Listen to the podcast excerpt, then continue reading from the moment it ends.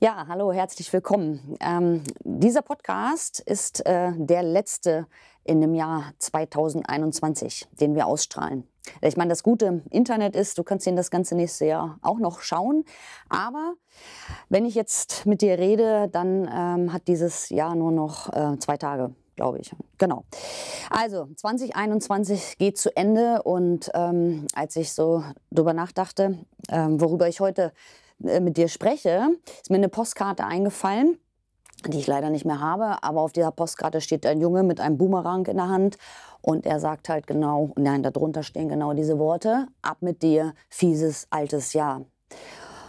Und als ich daran dachte, habe ich überlegt, dass es in diesem Jahr besser passt als in jedem anderen Jahr, das ich bisher erlebt habe. Und das waren schon einige Jahre und es waren auch einige nicht so gute Jahre dabei. Aber in diesem Jahr kann ich aus ganzem Herzen sagen, ab mit dir, fieses altes Jahr.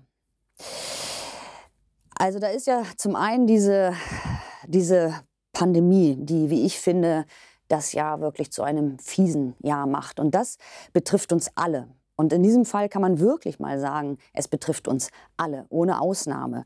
Was es mit uns macht, das mag unterschiedlich sein. Die einen belastet es sehr stark, die anderen kommen ganz gut durch, aber irgendwie macht es was mit uns. Und ich glaube, dass wir alle Sehnsucht haben nach Normalität.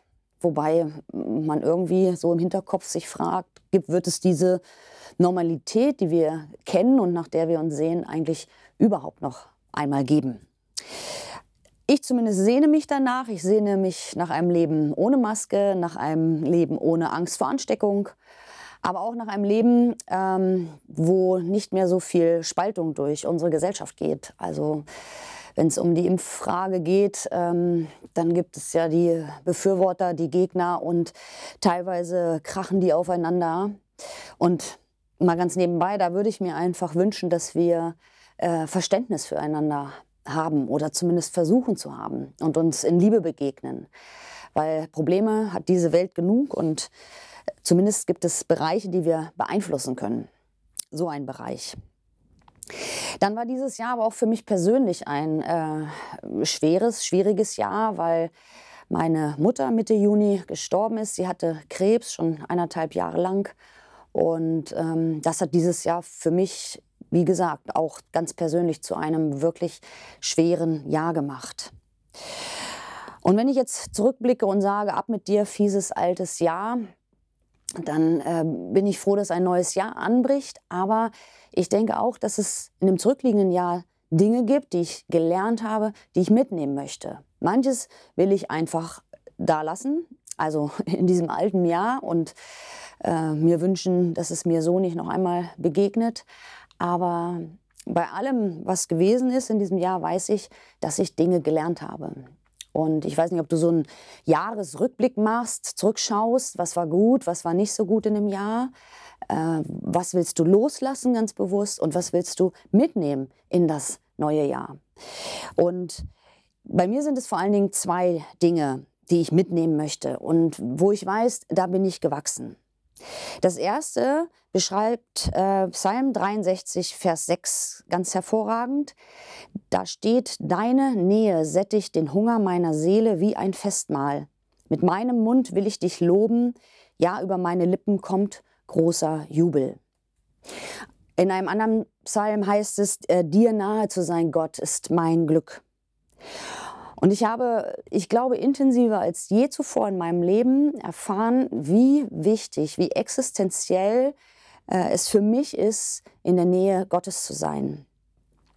Ich habe gemerkt, dass ich jemanden brauche, an dem ich mich festhalten kann. Ich meine, ich weiß das schon sehr lange, aber dem Jahr 2021 habe ich erfahren, wie wichtig das wirklich für mich ist. Ich brauche jemanden, auf den ich mich wirklich verlassen kann.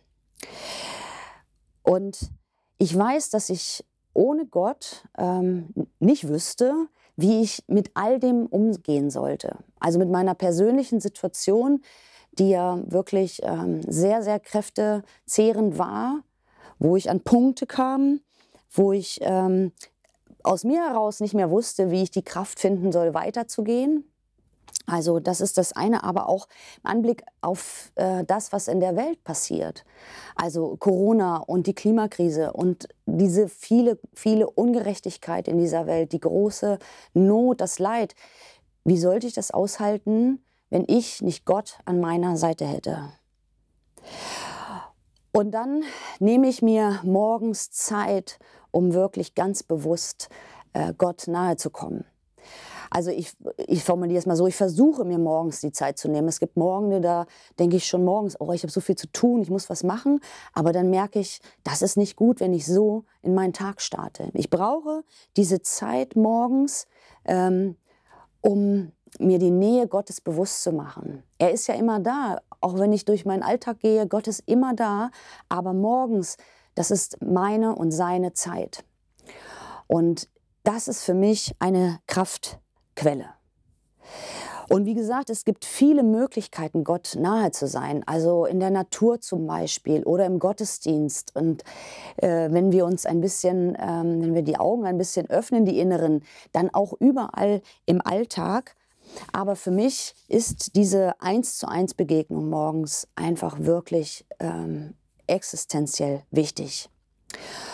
Und ich will dich ermutigen, dass du ähm, wenn du es noch nicht tust, die Nähe Gottes suchst.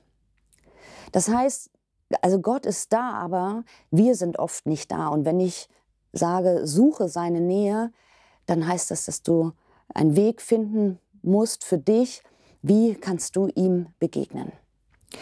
Und ich lese oft Psalmen morgens in aller Ruhe denke darüber nach. Ich habe ein, ein gutes Andachtsbuch, in dem ich oft morgens lese. Oder ich mache Handlettering morgens, gestalte Bibelverse. Ähm, ich schreibe in mein Gebetstagebuch und rede mit Gott über das, was in meinem Leben los ist, was mir auf dem Herzen liegt. Ich schreibe auf, für wen ich bete. Ähm, ich erzähle dir das, um dir so Möglichkeiten zu zeigen, wie du diese Zeit mit Gott gestalten kannst. Und ich verspreche dir, wenn du das regelmäßig tust, wirst du merken, dass sich dein Leben verändert. Das ist das eine, was mir ganz wichtig geworden ist im vergangenen Jahr und ein zweites auch, ähm, will ich ähm, dir gerne noch erzählen, ist, dass ich lernen will, dankbarer zu sein. Ich versuche das schon, dankbar zu leben, so, so Dankbarkeit als Grundton in meinem Leben zu haben, aber ich merke, dass mir das nicht immer gelingt. Und da möchte ich dir mal Psalm 100, Vers 4 und 5 vorlesen. Kommt in die Tore seiner Stadt mit Dank, in die Vorhöfe seines Heiligtums mit Lobgesang. Dankt ihm und preist seinen Namen. Denn reich an Güte ist der Herr, ewig wert seine Gnade und seine Treue gilt auch allen zukünftigen Generationen. Kommt in die Tore seiner Stadt mit Dank. Und die Bibel fordert uns sowieso recht häufig auf, dankbar zu sein. Und ich glaube, das tut sie nicht ohne Grund, weil ähm, in dem Moment, wo ich dankbar bin, richte ich meinen Blick weg von den Defiziten in meinem Leben, von dem, was nicht gut läuft, von dem, was ich nicht habe oder, oder scheinbar nicht habe. Ähm, und richte meinen Blick hin auf etwas Gutes, etwas Schönes, etwas, was da ist. Als ich vorhin noch so drüber nachdachte, was ich so erzähle, da habe ich rausgeguckt und ich habe gedacht, meine Güte, ist das ein trübes Wetter. Also es ist schon seit Tagen nur grau. Und das kann mich echt runterziehen. Ne? Und äh, den ganzen Tag ist Licht an und ähm, draußen ist es grau und trüb und kein bisschen Sonne zu sehen. Aber dann dachte ich in dem Moment, warum fixiere ich mich so auf das Wetter? Warum schaue ich nicht auf das, was ich habe? Also die Kerzen, die vor mir brennen und meine Tasse Kaffee.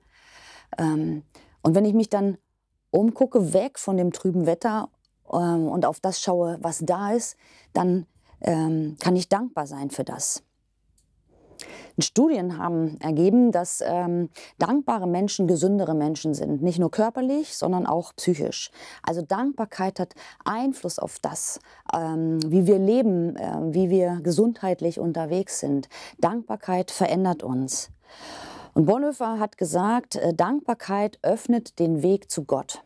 Und das finde ich ist ein klasse Satz. Dankbarkeit öffnet den Weg zu Gott.